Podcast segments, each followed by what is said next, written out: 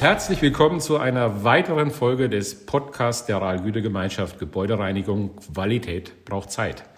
Hier dreht sich alles um das heiß diskutierte Thema Qualität in der Gebäudereinigung. Mein Name ist Klaus Schad und mein heutiger Gast ist einmal mehr Thorsten Kohn, der Geschäftsführer der Gütegemeinschaft. Einen wunderschönen guten Tag, Thorsten.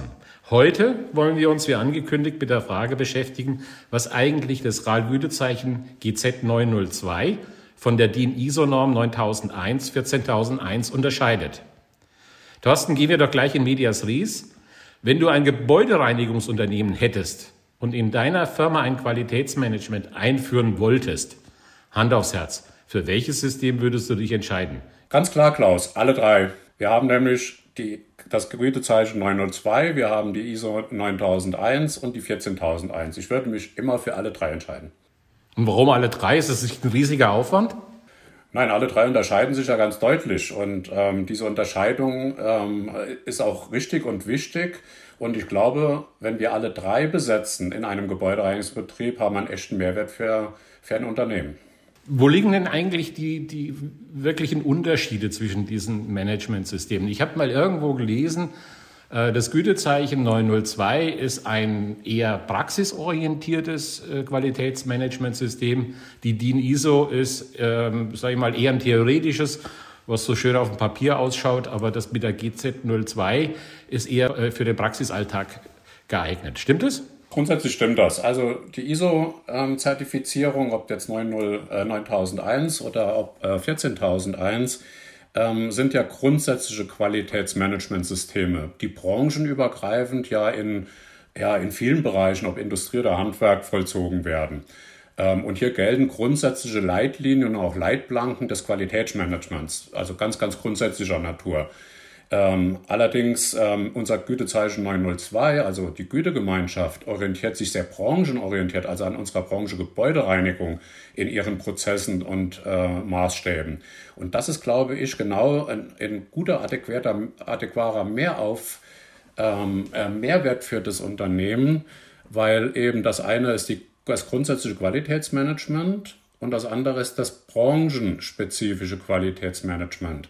Und ich glaube, alles kombiniert in, in einem Unternehmen gebracht, bringt für den Kunden und auch für das Unternehmen selbst den größten Mehrwert. Also wenn die Kombination den größten Mehrwert bringt, dann würde es ja auch Sinn machen, die beiden Systeme vielleicht zu koppeln. Es gibt sicherlich Parallelen zwischen beiden, es gibt Unterschiede, hast du ja auch schon gerade thematisiert. Äh, hat die Gütegemeinschaft Gebäudereinigung dann Möglichkeiten, diese beiden Systeme sinnvoll miteinander zu verknüpfen?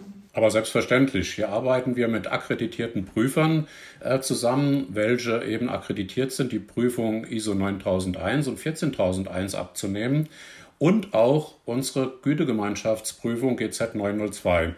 Ähm, ganz klar ist, in beiden Prüflisten, in beiden Prüfsystemen ähm, sind Inhalte beschrieben, welche sich gleichen oder gar identisch sind. Und hier kann man sicherlich ähm, für Synergien sorgen, welche sich insbesondere, insbesondere dann in unserer Gütegemeinschaftsprüfung auswirken und für die Mitglieder sogar kostengünstiger darstellen lassen, nämlich unsere Kombiprüfung ISO 9001 und eben unsere Gütegemeinschaftsprüfung GZ 902. Hier schaffen wir wirklich eine Synergie, welche sich kostenreduzierend für unser Mitglied auswirkt.